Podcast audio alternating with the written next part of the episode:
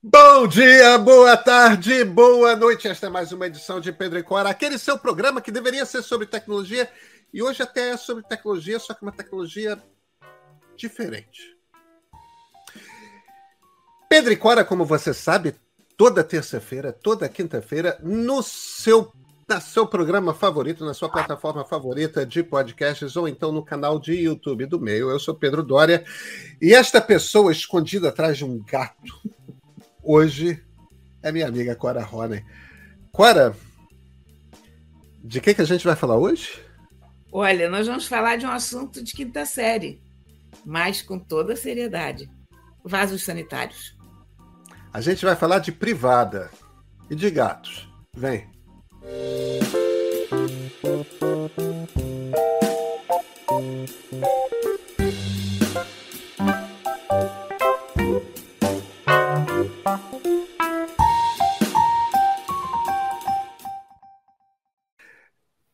Cora Rona, deixa eu ver se eu entendi bem.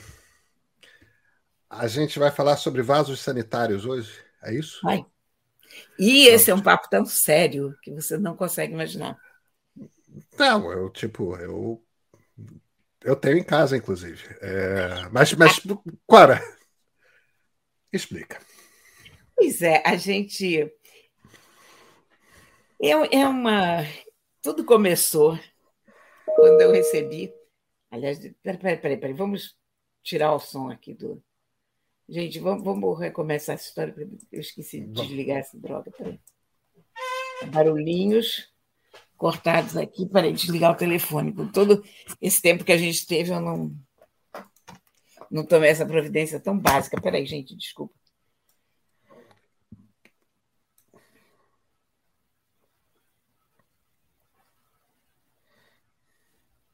Pronto. Então vamos começar. Cora Ronen, a gente vai conversar sobre sobre vasos sanitários hoje, é isso mesmo? É isso mesmo. É isso mesmo. É uma, olha, e é uma conversa mais séria do que você possa imaginar. Não, veja, não é que eu esteja duvidando, eu tenho inclusive alguns aqui em casa, mas. Mas me explica, Cora, me explica.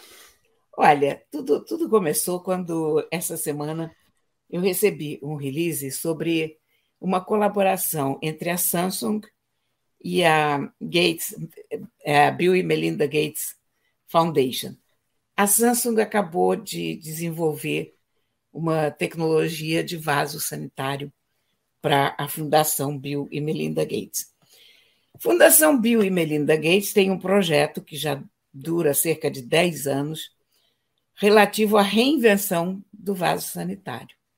E vaso sanitário a gente sempre acha uma coisa muito engraçada, porque é um assunto muito quinta série, é um assunto com o qual o presidente da República se sente muito à vontade, deve fazer inúmeras piadas na hora do almoço sobre isso, né? Então, a gente supõe sempre que não é um papo para pessoas sérias, não falar sobre vasos sanitários, como assim, né?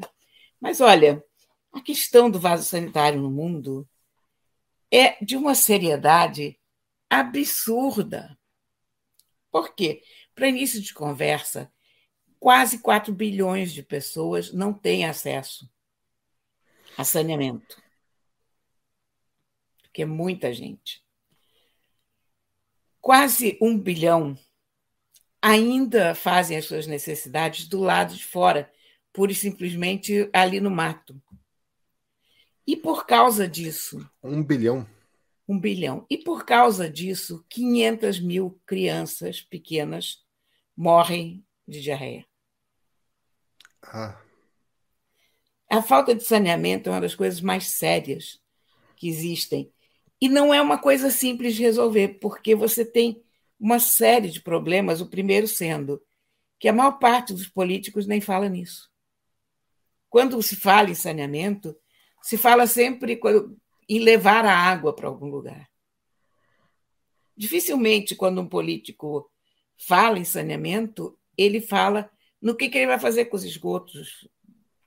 Sabe, vocês, ah, vamos instalar saneamento aqui.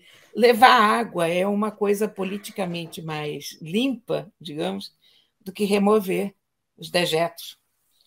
Depois tem aquela coisa que nós sabemos bem, que encanamento é enterrado. Então não é uma obra que você possa botar uma placa e, e as pessoas dizerem, ó, oh, o que, que o prefeito fez. Tende, tende a ser uma obra que não, que não apela aos políticos, porque eles não podem fazer grandes inaugurações ou mostrar o seu serviço. Ao mesmo tempo, você tem um problema hoje no mundo, porque os sistemas que a gente tem de saneamento são todos baseados numa abundância de água que o mundo não dispõe. Então, o que, que você precisa? Quando a Fundação Bill e Melinda Gates se propõe a reinventar o, o vaso sanitário, ela se propõe a repensar todo o sistema, não para nós. Nosso problema já está resolvido, como você falou, nós temos vários vasos sanitários em casa, eu tenho três no meu apartamento. Isso tudo devidamente ligado a uma rede de esgoto. Nas áreas urbanas, a situação já está mais ou menos resolvida.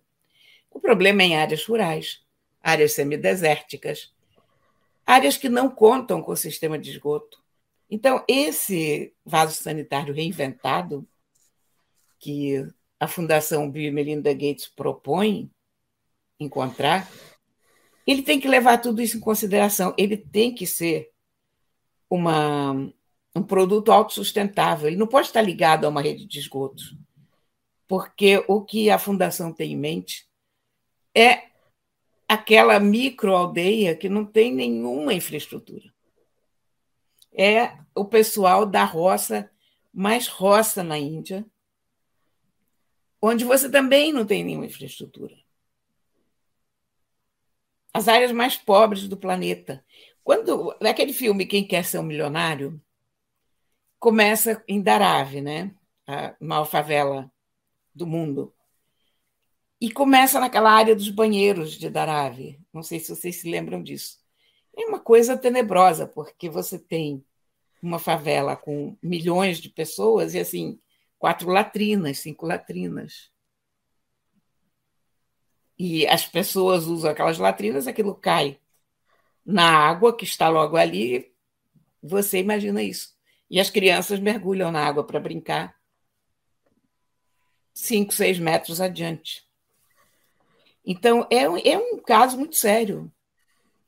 E o que a Samsung fez agora foi um, um sistema desses autossustentáveis, porque ainda não foi encontrada a tecnologia dominante para isso, são várias tecnologias concorrentes. Então, o, o que a Samsung propõe é um vaso sanitário que esteriliza todo o, o material, que é um dos grandes problemas dos dejetos humanos, a quantidade de, de vírus e bactérias e,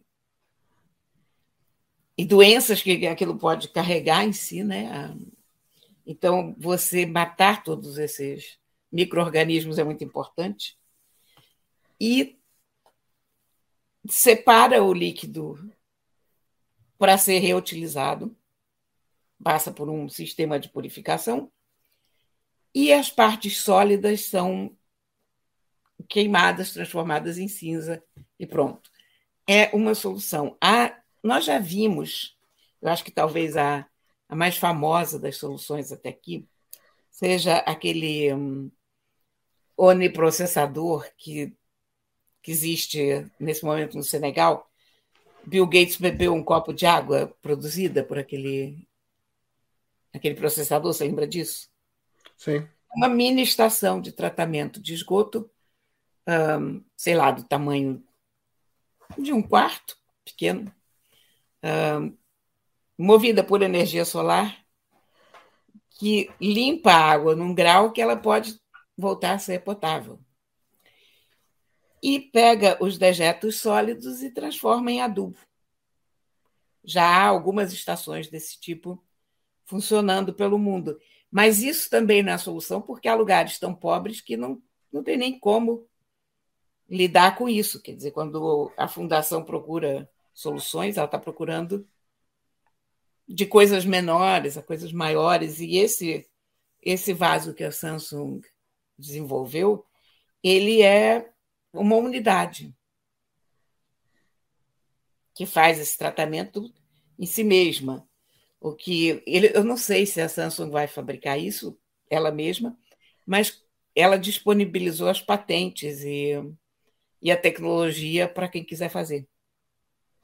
E há várias universidades também envolvidas em estudos parecidos. Está vendo como é sério? É, não, não, você tem, você tem toda, você tem toda razão. E só esse número de que 500 mil crianças morrem de é, diarreia. por ano de diarreia, né? Que é Nossa, que tragédia. É uma coisa tão evitável, né? Tão simples. Lavar as mãos. É. A gente diz lavar as mãos.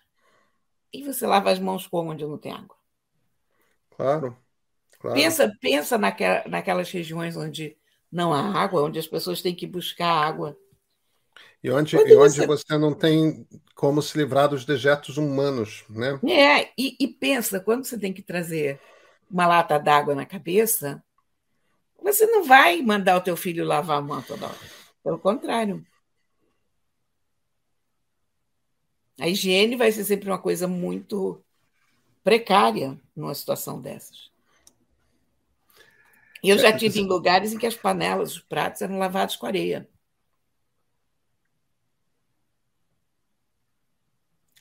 Nossa. Eu comi. Mas assim, com certo receio, confesso a você. Não, não, não foi. Isso foi Índia? Foi Índia. Deserto do Tar. É, a, a, areia.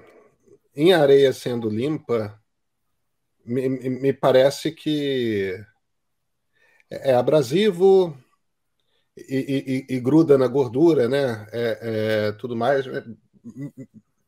Mas, Acho que né? faz. É, não, é, eu estou entendendo como é que funciona. É, gruda na gordura, gruda em Olha, fica. E... A coisa curiosa é que não é louça, que eles, eles usam alumínio, né? Pratos de alumínio, panelas de alumínio, e ficam, curiosamente, muito limpos, sabe? Não, Reluzentes eu... até.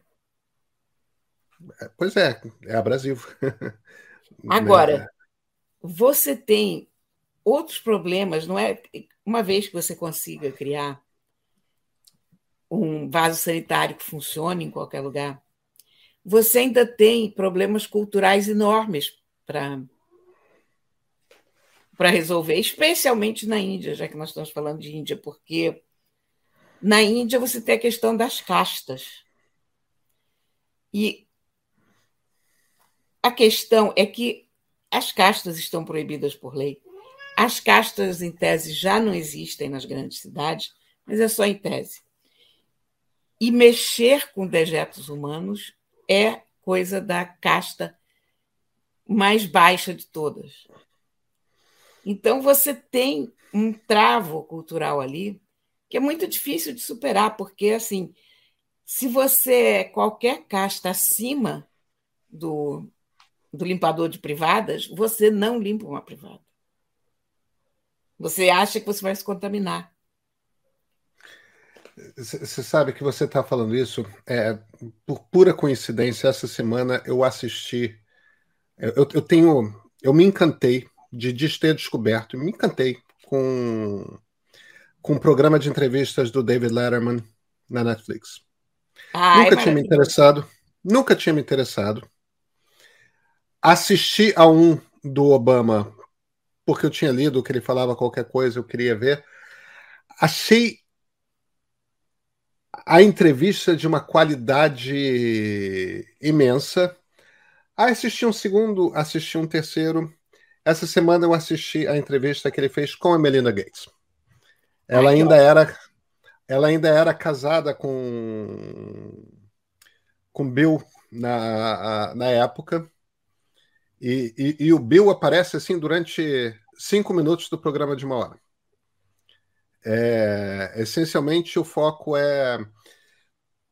Tem, o, o, o, a entrevista, o programa de uma hora tem três momentos. Um momento que é o que ocupa 70% do tempo É, palco nu, duas cadeiras, o David Letterman, a Melinda Gates.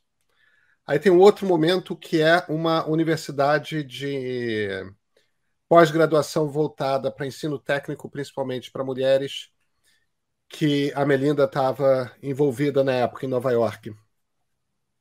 E um terceiro momento é o, o David Letterman falando bobagem para o Bill Gates, lendo uma lista de ideias inovadoras que ele tem, que são todas absolutamente nonsense. Que é um momento de humor, que é uma coisa assim de cinco minutos, e que é divertido. Mas a Melinda Gates conta é, duas coisas que casam 100% com o que você está descrevendo, que, que me pareceram interessantes. Uma é, logo que eles criaram a fundação, chamaram o, o, o, o Carter, o Jimmy Carter, e perguntaram para ele: vem cá,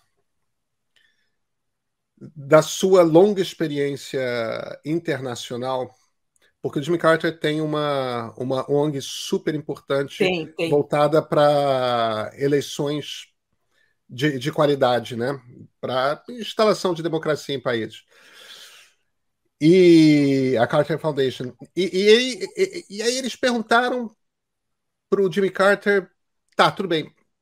O que, que você pode nos ensinar que vai nos poupar muito tempo para a gente não precisar aprender fazendo? E, e, foram duas ou três lições muito simples, e uma delas é o seguinte: ó, você vai chegar nos lugares e, e vai trazer inovações e vai investir na instalação daquelas inovações tudo mais, atentem para o fato de que as pessoas têm que. A, a, expressão que ele usa é own it. Tem que ser uma coisa que vem delas. Você tem que ajudar a resolver problemas que elas já estão tentando resolver.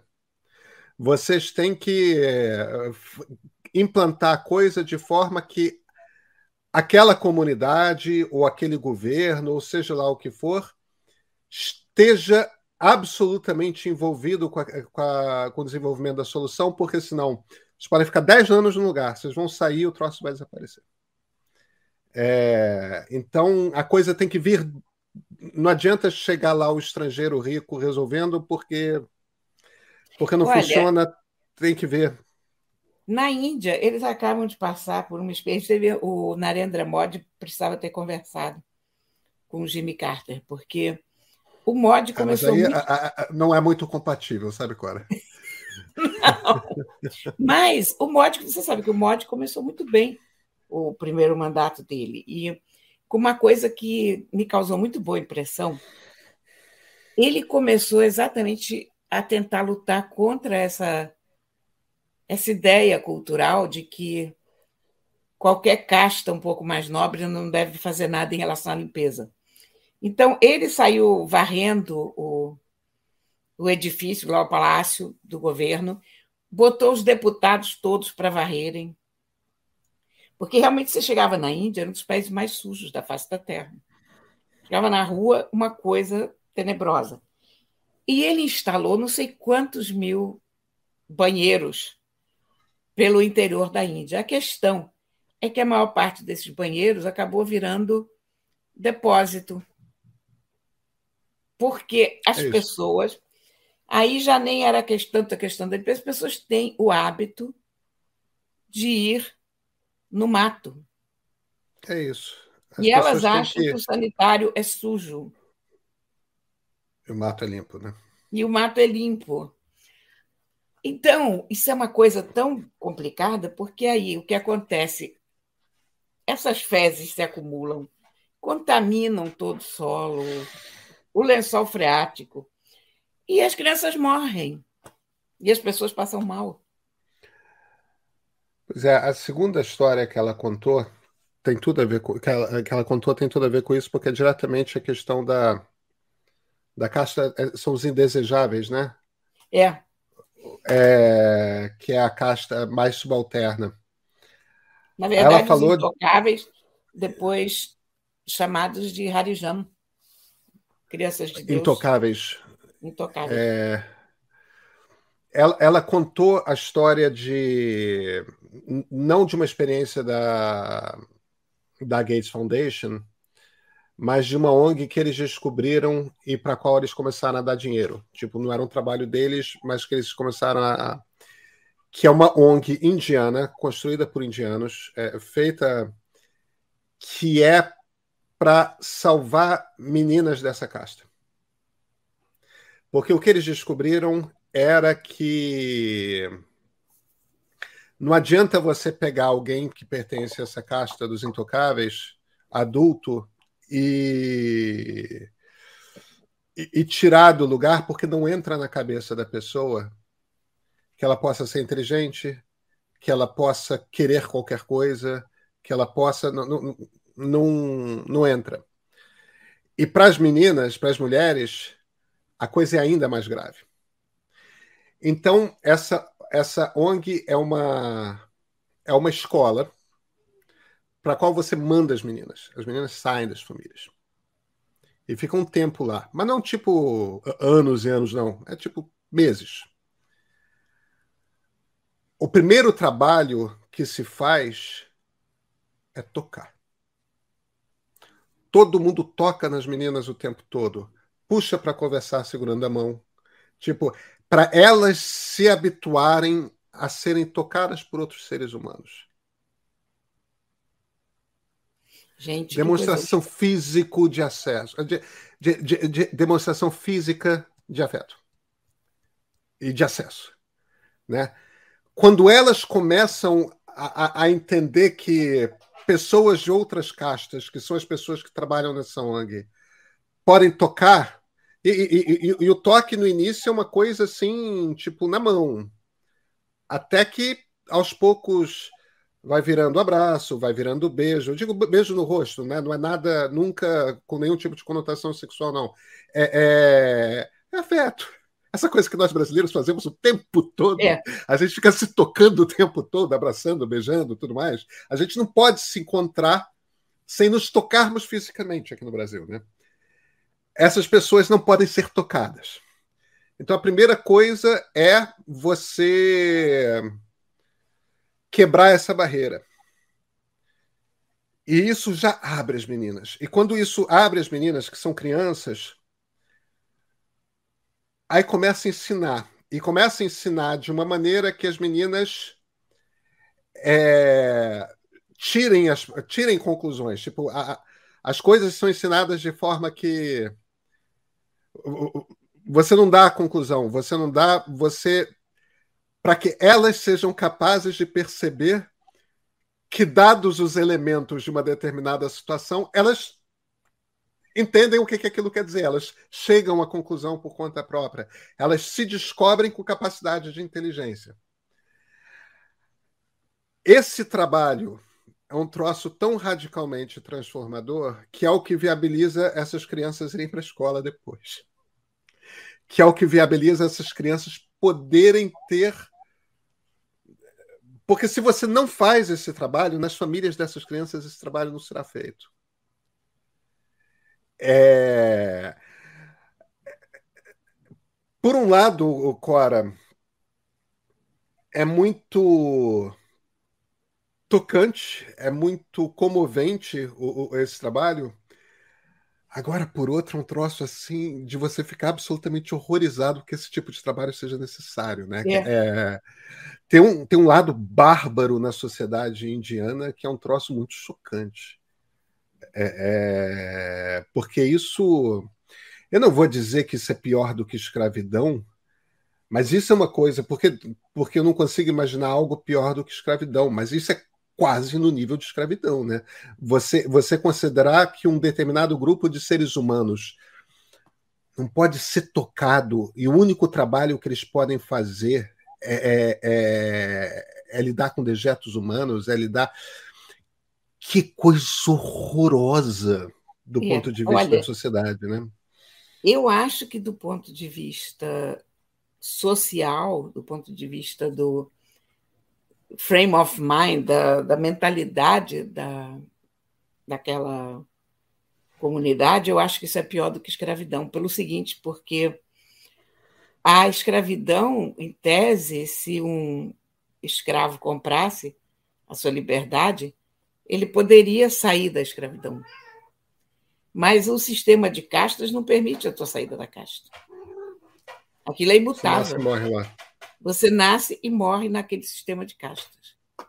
E é uma coisa Sabe? tão então, opressora, é, é, uma coisa então, tão opressora que a pessoa sequer tem a, a, vontade de ser livre, né? A vontade de. Não, e é uma, é uma, uma coisa que é uma sociedade mais perversa nesse aspecto, porque a sociedade que pratica a escravidão, ela acha que você possui. É uma, é uma coisa brutal. Ela acha que você tem o direito de possuir um outro ser humano.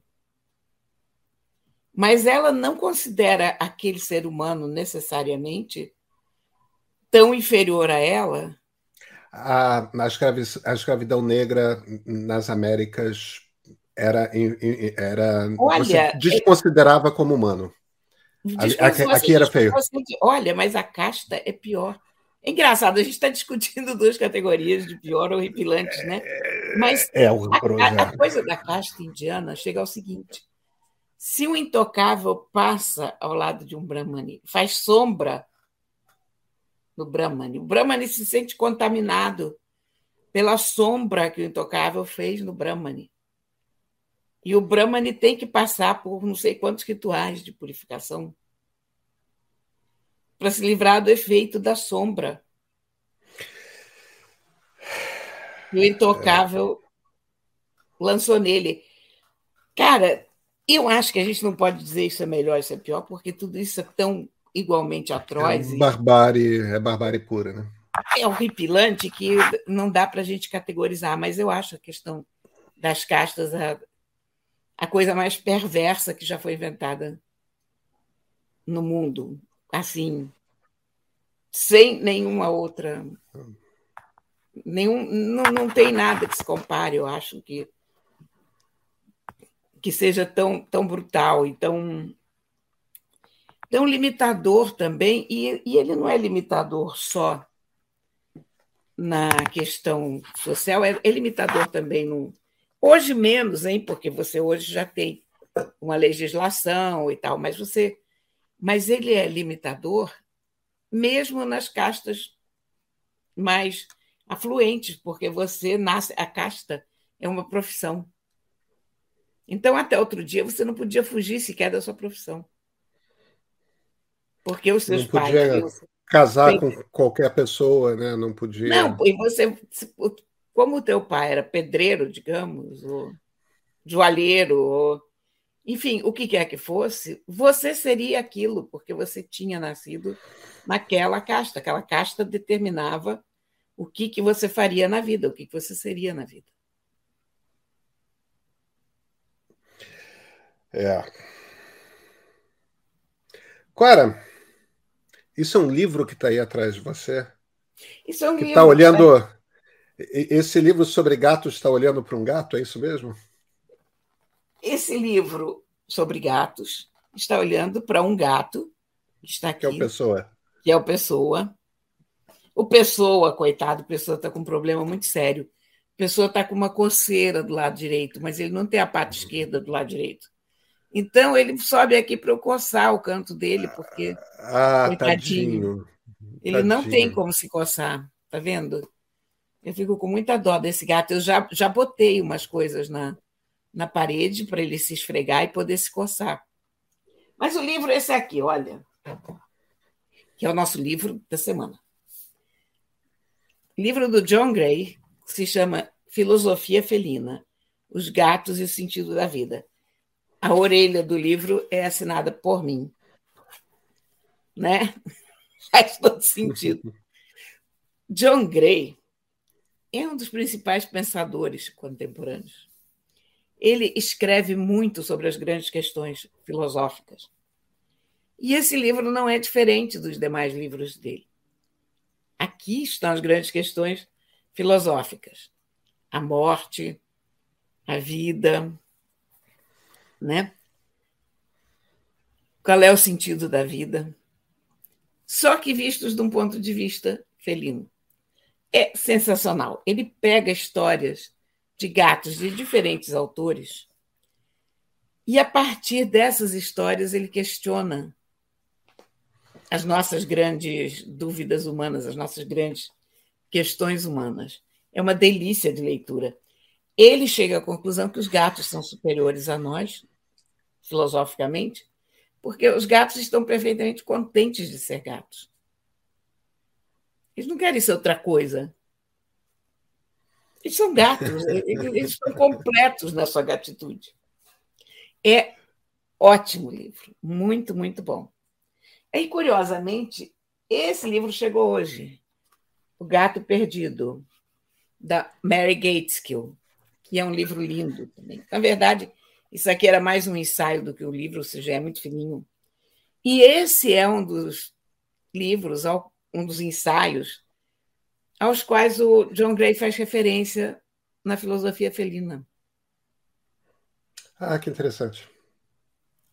Então, olha que combo bonitinho de livrinhos fininhos falando sobre gatos. Mas esse aqui é realmente uma, uma pequena joia, sabe?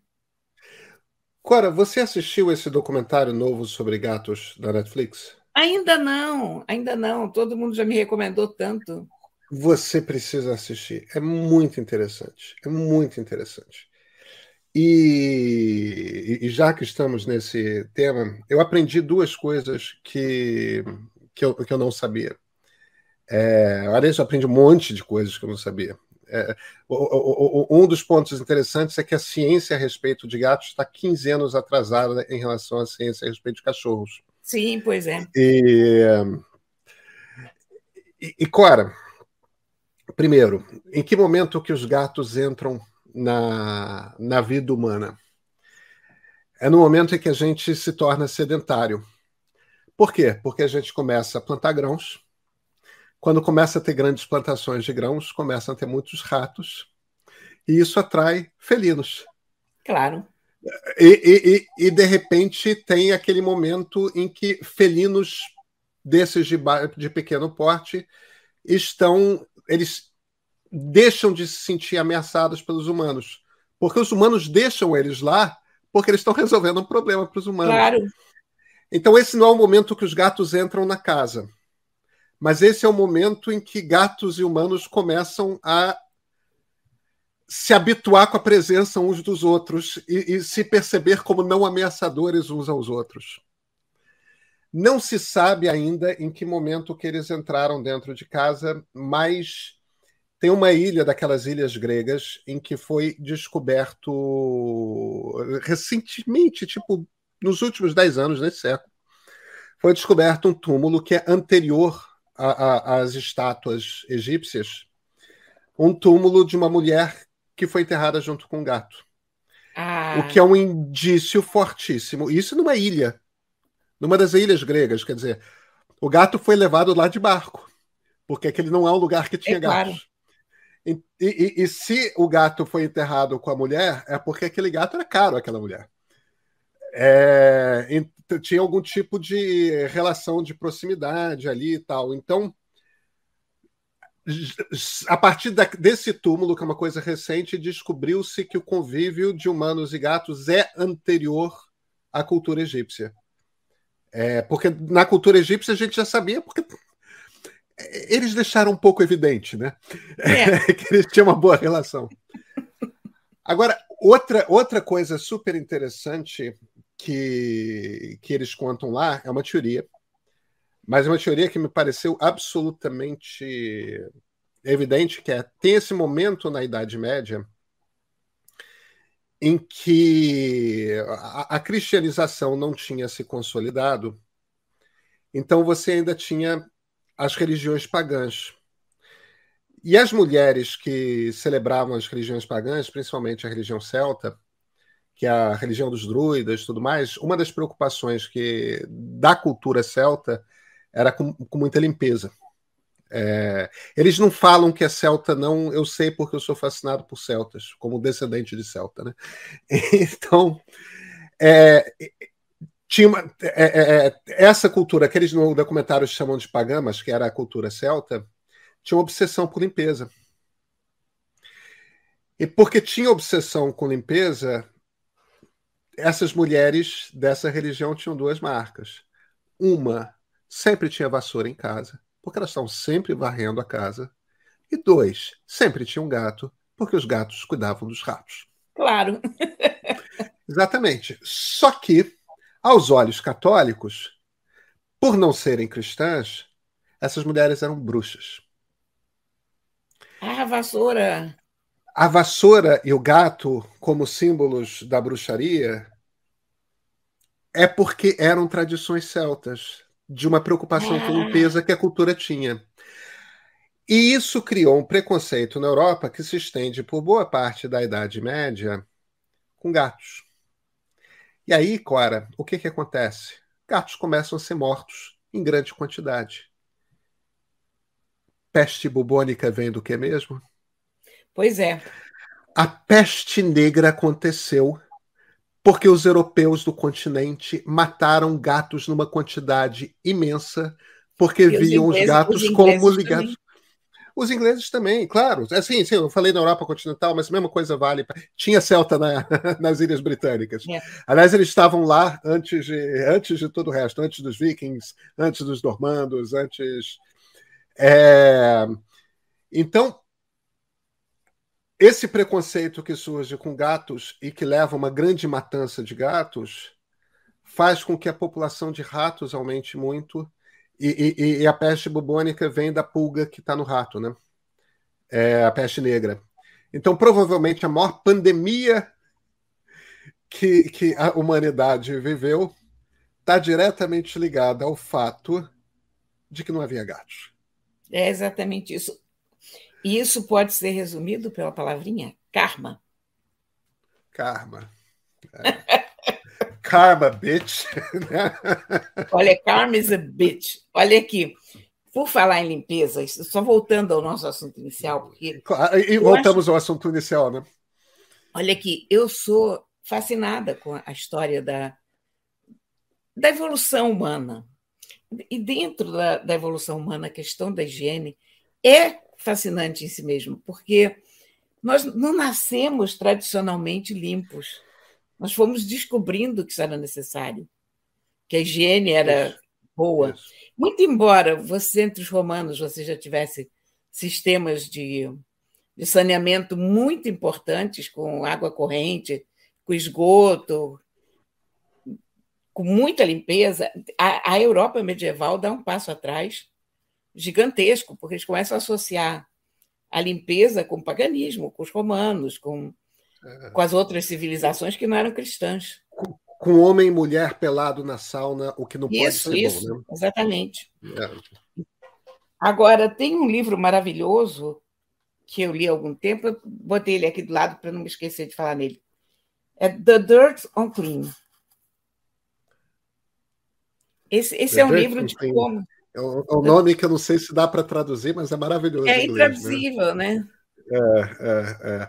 Porque the dirt, a expressão the dirt, quando a gente fala the dirt on some- em alguma coisa, é, é- dirt evidentemente quer dizer sujeira, mas quer dizer as coisas escondidas, as coisas É. não contadas sobre um determinado assunto. Os Então, segredos. os basicamente. segredos sobre a limpeza seria a tradução mais correta. E, e- e- e, no entanto, dá um trocadilho ótimo em inglês, que é a sujeira da limpe- na limpeza, né? A sujeira a respeito da limpeza, né? Olha, é, é maravilhoso esse livro, sabe? Da Catherine Ashtenburg. E ele conta como isso foi uma luta de. Porque as pessoas não, não perceberam de imediato que elas precisavam de higiene, sabe? Foi uma É. longa luta longa luta. A quantidade Justiça seja mulheres feita, justiça seja feita.